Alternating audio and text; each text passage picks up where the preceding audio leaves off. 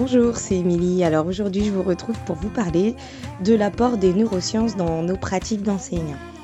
Alors du coup, en, préparant ce podcast, je me suis rendu compte qu'il y avait deux termes et que j'utilisais surtout le terme neurosciences et qu'en fait il est peut-être un peu réducteur parce que les, neurosciences c'est seulement euh, les sciences qui étudient le, fonctionnement du système nerveux euh, au niveau des molécules, euh, des cellules, des synapses, etc alors que les sciences cognitives, c'est l'ensemble de toutes les disciplines qui étudient euh, les mécanismes de la pensée et les systèmes cognitifs.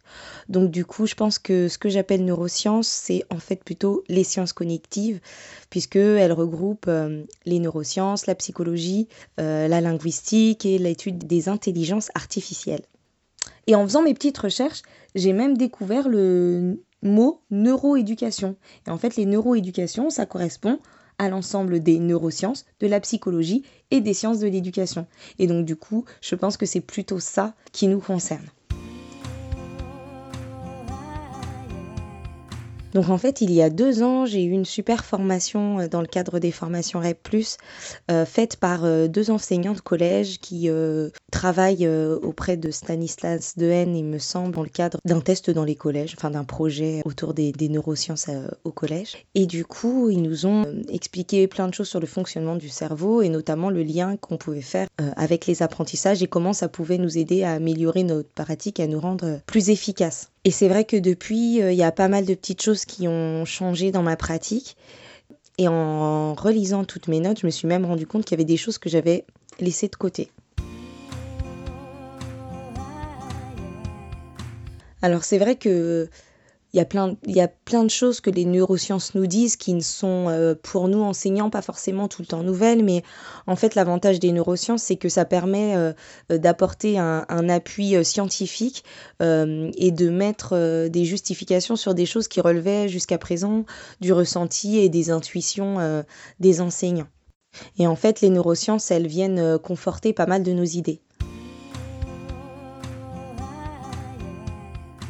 Alors la première chose que, dont j'ai envie de vous parler, c'est la plasticité du cerveau et c'est vraiment le premier élément dont on va faire part à nos élèves parce que c'est ce qui va permettre de euh, casser un peu toutes les représentations négatives qu'ils peuvent avoir à l'égard d'eux-mêmes. Euh, la plasticité du cerveau, c'est le fait que le cerveau se modifie tout au long de nos vies. Donc il n'y a pas de fatalité, il n'y a pas à se sentir euh, plus bête qu'un autre ou à penser qu'on n'apprendra jamais quelque chose. Le cerveau est capable de créer de nouvelles connexions, de nouveaux synapses tout au long de notre vie. Et donc, euh, on se rend compte à quel point le fait de, de dire euh, des choses comme je suis nul en maths ou euh, je suis maladroite ou je suis comme ceci ou comme cela et de s'auto-définir en fait est complètement faux et je vais juste renforcer euh, euh, l'idée dans notre cerveau qu'on l'est vraiment alors qu'en fait rien n'est irréversible. Donc en fait, je vais vous parler en gros de quatre grands éléments, quatre grands piliers qui sont l'attention, l'engagement actif, le retour d'information et la consolidation. Alors, ce qu'il faut savoir de l'attention, c'est que notre attention, elle peut être sélective. Et c'est-à-dire qu'elle va, euh, que notre cerveau va sélectionner euh, ce qu'il veut mémoriser, ce qu'il veut apprendre en fonction euh, du projet qu'on lui donne ou des consignes qu'on lui donne.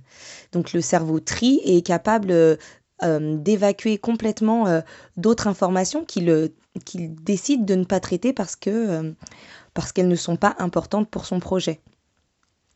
Et donc ça, cet élément-là, il va nous être utile en classe parce que on se rend compte du coup de l'importance euh, euh, d'aiguiser l'attention des élèves. Ça peut être utile pour nous aider à définir la tâche, à définir les objectifs clairement et explicitement pour que les élèves sachent où on veut aller et où on veut les emmener. Et comme ça, ils peuvent éliminer aussi toutes les choses euh, annexes qui n'ont pas d'importance. Et on sait que nos élèves, ils ont parfois du mal à faire des transferts, à faire du tri, à savoir euh, euh, ce qu'on veut. Et du coup, de commencer ces séances ou de commencer chaque étape d'une séance en reprécisant les attentes et en reprécisant ce qu'on attend, ça permet aux élèves, et notamment aux élèves les plus en difficulté, d'éliminer certaines informations. Comme le simple fait de commencer et de dire, euh, voilà, là on va faire des maths, eh ben, il y a toute une partie euh, des choses que les, les, élèves vont éliminer parce qu'ils savent déjà qu'on va faire des maths. Et d'expliciter davantage les choses au maximum, ça leur permet de mieux aiguiser leur attention. Alors ça, c'est un aspect, je pense que beaucoup d'entre nous avions déjà en tête. Mais l'autre aspect, c'est aussi que ben, parfois, quand on veut aiguiser, on peut éloigner de notre objectif. Par exemple, si on dit à un élève, lisez ce texte parce qu'après, je vais vous demander de relever tous les verbes du texte, eh bien, cette consigne qui est déjà trop précise va forcément faire que les élèves vont lire le texte, mais probablement passer à côté du sens du texte parce qu'ils vont se focaliser sur la recherche de verbes. Et si l'idée après, c'est ensuite de leur poser des questions sur le texte, eh bien on aura nous-mêmes euh, mis des bâtons dans les roues aux élèves parce qu'ils auront juste cherché les verbes sans chercher à comprendre le texte. C'est un des tests que nous avaient fait vivre euh, les, euh, les deux professeurs pendant notre formation, c'est-à-dire qu'ils nous ont donné un texte, ils nous ont donné, je sais plus, une consigne très précise, un petit peu comme celle-là, de chercher les verbes. Et donc on a cherché les verbes et ensuite, quand ils ont caché le texte, ils nous ont demandé de quoi parlait le texte. Et on a été incapable de dire de quoi parlait le texte. Et donc, c'est la même chose avec nos élèves. Si l'idée, c'est de comprendre un texte, euh, et de pouvoir ensuite travailler dessus, mais qu'il faut quand même avoir accès au sens, il faut qu'on soit le plus large possible et qu'on ne donne pas à l'avance des consignes trop précises. Parce que sinon, les élèves, ils vont, et le cerveau des élèves, euh, va occulter toute une partie des informations. Donc, soit on veut que les élèves relèvent juste les verbes et le sens du texte n'a aucune importance et donc dans ces cas-là on peut volontairement leur dire de chercher les verbes dans le texte et ils vont euh, euh, zapper une partie des informations. Mais dans, ces cas-là, on s'interdit soi-même ensuite de revenir poser des questions de compréhension. Soit on veut quand même que le texte soit compris euh, globalement et qu'ils aient accès au sens du texte. Et dans ces cas-là, on ne donne pas de consignes trop précises, on, les laisse d'abord lire le texte, et une fois qu'ils ont lu le texte sans consignes trop précises, et donc que le cerveau a traité toutes les informations du texte qu'il était capable de traiter, à ce moment-là, on redonne une deuxième consigne plus précise, maintenant chercher les verbes dans le texte. L'autre élément qui concerne aussi l'attention, c'est le fait que notre cerveau, il est monotache. Alors on entend souvent dire que euh, les femmes peuvent faire deux choses à la fois, etc. Mais en fait, en, réalité, on ne peut pas faire deux choses à la fois. On fait euh, alternativement, euh, très rapidement, deux choses, mais pas simultanément. Et la seule façon de pouvoir faire deux choses simultanément, c'est que une des deux tâches au moins soit automatisée. Donc par exemple, on ne peut pas euh, vraiment parler en conduisant tant qu'on ne sait pas bien conduire, mais une fois qu'on a automatisé les gestes de la conduite, on arrive euh, à parler en même temps. Et on le voit bien quand on, pour ceux qui conduisent, euh, ben, quand on ne connaît pas un chemin et qu'on cherche notre chemin, on va pas pouvoir en même temps conduire, chercher notre chemin et faire la discussion à notre passager ou copilote. Donc c'est pareil en fait en classe. C'est-à-dire que souvent, on donne plusieurs tâches à faire en même temps. Et en fait, à moins que les tâches qu'on demande à faire aux élèves soient complètement automatisées, ça aussi, il faut se l'interdire. Et c'est aussi comme ça qu'on met souvent les élèves en difficulté. Donc, on segmente les tâches. Et euh, ça me fait penser du coup au, manuel Cléo, qui euh, explique dans sa préface que ben, sur une double page euh, du manuel, les exercices ont toujours la même consigne, parce que comme ça, en fait, les élèves, ils se focalisent vraiment sur la tâche cognitive, c'est-à-dire que si on est sur une page qui euh, euh, nous entraîne à repérer le verbe dans une phrase, hein, je dis n'importe quoi, euh, eh bien, L'idée, c'est de se focaliser sur ben, quelle stratégie je mets en place pour repérer le verbe dans une phrase et m'entraîner à ça. Si je change de consigne à chaque exercice, ben, je vais parfois mettre les élèves en situation de double tâche parce qu'ils devront à la fois chercher le verbe et se demander euh, quelle est la consigne, est-ce que je dois souligner, est-ce que je dois entourer, etc. Alors que si la forme de l'exercice est identique, là, à ce moment-là, ils se focalisent sur la tâche. Du coup, euh, il y a des activités qui permettent de travailler l'attention, entre autres, euh, celles dont je vous ai déjà parlé dans les épisodes précédents, euh, la méditation. Faire de la méditation régulièrement, tous les jours, plus à certains moments choisis, permet de travailler l'attention des élèves. Et en plus, si on en fait en leur disant ce que ça leur permet de travailler, c'est d'autant plus efficace. Voilà, de mettre du sens aussi sur cette méditation. La pratique d'un instrument aussi fait travailler l'attention et toutes les activités de motricité fine. Donc euh, si on hésite à en mettre par exemple en cycle 3, parce qu'en en, cycle 1, en cycle 2, on en retrouve encore beaucoup, mais en cycle 3, si on hésite à en mettre, on peut aussi se dire que voilà, peut-être que ça n'a pas l'air de rentrer dans les programmes, mais oui, mettre des activités de motricité fine, ça a un intérêt pour mes élèves parce que ça travaille leur euh, capacité d'attention.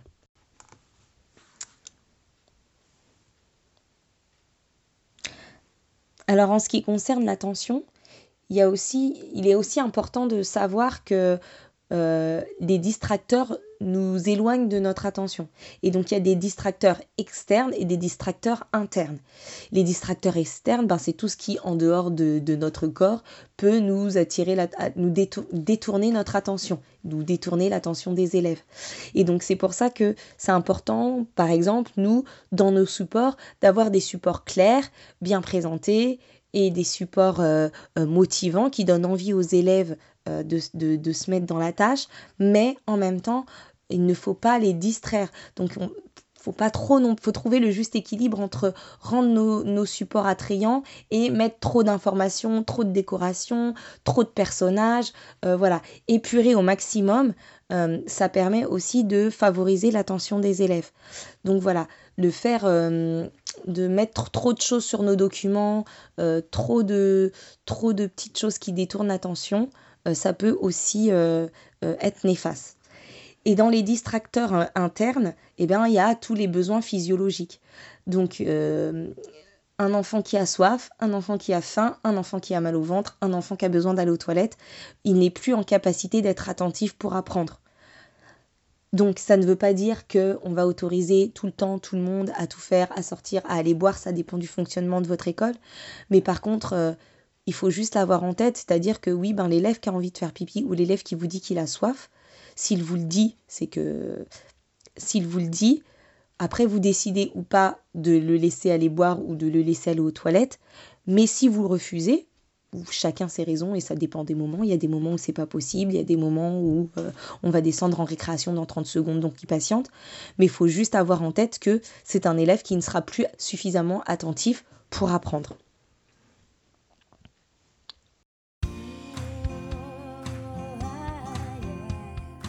Donc le deuxième pilier dont je voulais vous parler, c'est l'engagement actif. Donc euh, les neurosciences, les sciences cognitives, elles nous apprennent aussi plein de choses là-dessus. Euh, même si on a tous conscience que la motivation et le fait de s'engager dans l'action, c'est euh, forcément nécessaire pour apprendre, mais il y a plein d'autres choses qui tourne autour de ça. Donc le fait déjà qu'on n'apprend pas sous la contrainte, ni dans situation de stress, ni, en ni quand on est angoissé.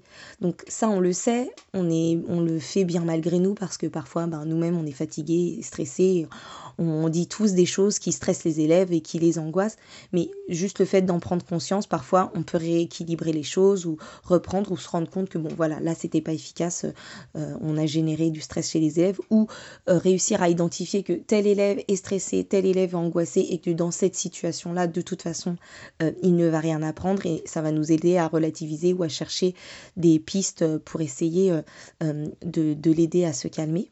Et là, on peut encore recourir à la méditation ou au fait de dire, mais tu te souviens quand on fait la méditation? Reprends ta respiration, calme ta respiration, comment pendant la méditation, concentre-toi sur ça. On sait aussi, donc l'engagement actif, nous, c'est aussi le fait de ben, d'avoir euh, envie, de prendre du plaisir à apprendre, de trouver de l'intérêt dans ce qu'on fait. Donc là, tout ça, ça va euh, euh, corroborer la mise en projet et encore la clarté cognitive et le fait de dire aux élèves ce à quoi telle chose va leur servir dans l'immédiat ou plus tard et de leur préciser que ça peut être utile après. Et puis, bon, ben, d'être, de se rendre à l'évidence sur le fait que ben, un élève qui n'est pas motivé, euh, ben, on on pourra pas prendre de marteau et lui faire entrer les savoirs euh, euh, dans la tête, on pourra pas non plus lui crier dessus pour l'obliger à apprendre. De toute façon, ça ne fonctionnera pas. En tout cas, ce sera très peu efficace. En ce qui concerne l'engagement actif, il y a aussi le fait de d'avoir conscience que ce sont les tests répétés des connaissances, c'est-à-dire que l'enfant ait la possibilité de tester régulièrement ses connaissances afin de savoir quand est-ce qu'il sait et quand est-ce qu'il ne sait pas pour pouvoir euh, euh, mieux corriger et mieux s'entraîner, et que c'est cela qui est plus efficace que d'étudier pendant longtemps, pendant de longues heures, euh, de réviser et, et de bachoter. Donc en fait, dans nos pratiques, ça va se traduire par euh, réussir à donner euh, le plus possible euh, la possibilité aux élèves de se rendre compte de leurs erreurs. Donc après, ça peut être des évaluations, mais ça peut être aussi juste des petits tests autocorrectifs ou se rendre compte en tout cas de nos erreurs. On se rend compte que ben faire travailler les élèves et ne pas leur dire s'ils ont bon ou pas bon euh, parce que nous on va corriger derrière donc nous on saura mais en fait eux ils ne sauront pas. Donc on diffère nos corrections. Donc c'est utile pour nous peut-être pour savoir où, l'élève en est mais en fait ça va être contre-productif pour leur progression parce que eux ils n'auront pas de retour euh, euh, pas suffisamment de retour pour savoir quand est-ce qu'ils ont eu bon et quand est-ce qu'ils ont eu faux. Et c'est un des leviers pour euh, pouvoir mieux apprendre et apprendre de façon plus efficace.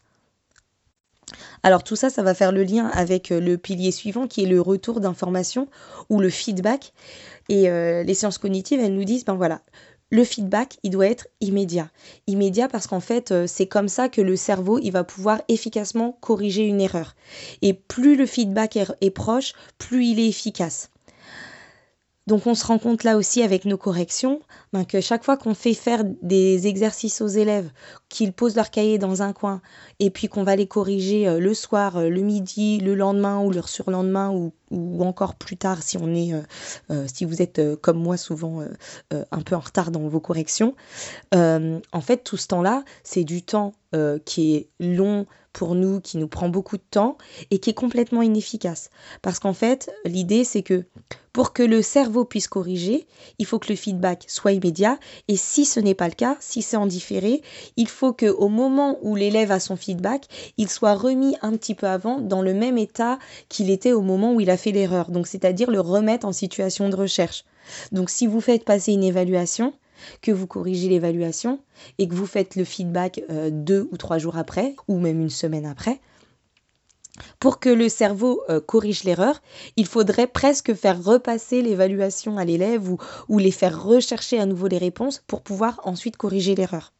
Donc on se rend compte que du coup il y a plein de choses qu'on fait, de choses chronophages dans notre manière de, corriger qui en fait sont, sont pas efficaces. Donc depuis moi que je sais ça, je fais toujours en sorte que quand je, je sais que je ne pourrais pas donner le feedback tout de suite, corriger tout de suite et dire tout de suite aux élèves si telle et telle réponse était correcte ou pas, ben je fais en sorte qu'ils puissent euh, vérifier tout seul, soit à l'aide de la calculatrice si on est en maths, soit en proposant une fiche d'autocorrection. Voilà. Donc en fait, euh, les seuls moments où je vais corriger et que eux n'auront pas eu de retour, ça va être pour les moments d'évaluation euh, sommative où euh, voilà, là j'ai besoin euh, de corriger après copie par copie pour savoir où les élèves en sont. Mais malgré tout, en général, à la fin d'une évaluation, quand c'est possible, je recorrige tout de suite derrière avec eux en collectif, même si moi je regarde les feuilles après. Et le dernier pilier euh, dont je vais vous parler, c'est le pilier de la consolidation. L'idée, c'est qu'il faut automatiser les connaissances et que c'est par la répétition et par l'entraînement régulier que les progrès et que les apprentissages vont être réellement possibles. Donc un apprentissage, il doit avoir été fait au moins trois fois pour pouvoir penser qu'il peut être euh, acquis. Et il faut savoir aussi, et, on sait aussi grâce aux neurosciences, qu'il faut 21 jours pour qu'une nouvelle habitude se crée parce que c'est le temps nécessaire pour créer de nouveaux synapses dans le cerveau, de nouvelles connexions. Donc il faut automatiser les connaissances, donc il faut revenir sur les connaissances. Donc toutes les choses qu'on fait au début de l'année et qu'on revoit pas du tout jusqu'à la fin de l'année, en fait c'est pas efficace. Il vaut mieux passer peu de temps, faire des petites séquences d'apprentissage et les répéter et les perler tout au, fond, tout au long de l'année avec un rythme rapproché au début puis un peu écarté. Euh, refaire les choses en boucle, c'est pas parce qu'on a fait le présent en période 1 qu'après on le fait plus. Régulièrement, eh ben, on le revoit, on revoit ce qu'on a fait avant plus ce qu'on fait aujourd'hui. Quand on fait les, évaluations d'histoire, euh, on peut faire l'évaluation d'histoire sur le chapitre qu'on vient de faire, mais toujours prévoir une petite question sur le chapitre précédent ou sur les choses qu'on a vues précédemment. Ce n'est qu'un exemple, mais le fait de reprendre régulièrement ce qu'on a déjà appris fait qu'on fixe les apprentissages et qu'ils ne partent pas aux oubliettes. En termes de consolidation, il y a aussi le fait que euh, il faut qu'il y ait de l'apprentissage tous les jours de manière régulière. Et donc là se pose la question ben, du mercredi, du samedi, du dimanche et des devoirs. Euh, donc ça veut dire aussi que les endroits dans lesquels euh, les familles vont faire travailler les élèves, euh, leurs enfants en tout cas, ces jours-là ou pendant les vacances, et eh ben voilà, ça fait partie des choses qui vont aussi creuser les inégalités. Alors est-ce que ça veut dire pour autant qu'il faut donner plein de devoirs tout le temps? Non. Par contre, on peut du coup imaginer euh, de donner une petite tâche simple, euh, sans écrit, euh, et, pourquoi pas programmer en disant bon bah voilà, samedi vous faites ça, dimanche vous faites ça, ça vous prend cinq minutes, mais il y en a un petit peu, un petit peu chaque jour. Voilà, de donner euh, un programme euh, de vacances, un programme de révision pendant les petites vacances avec une petite tâche à faire chaque jour. Déjà, ça aide à s'organiser et en plus, du coup, ça aide à garder euh, une continuité pendant les vacances, à éviter cette rupture qui va les mettre en difficulté à la rentrée.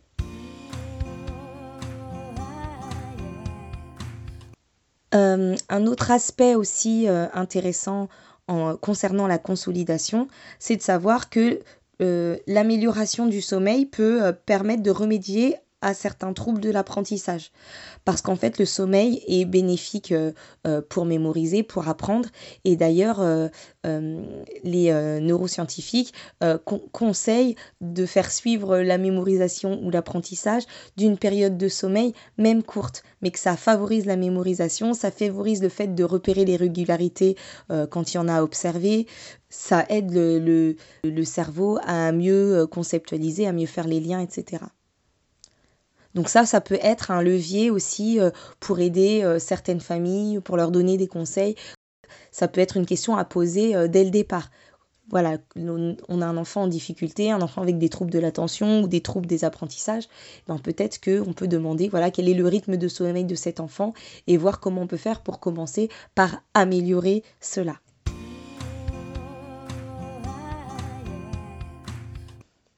Voilà, cet épisode est terminé.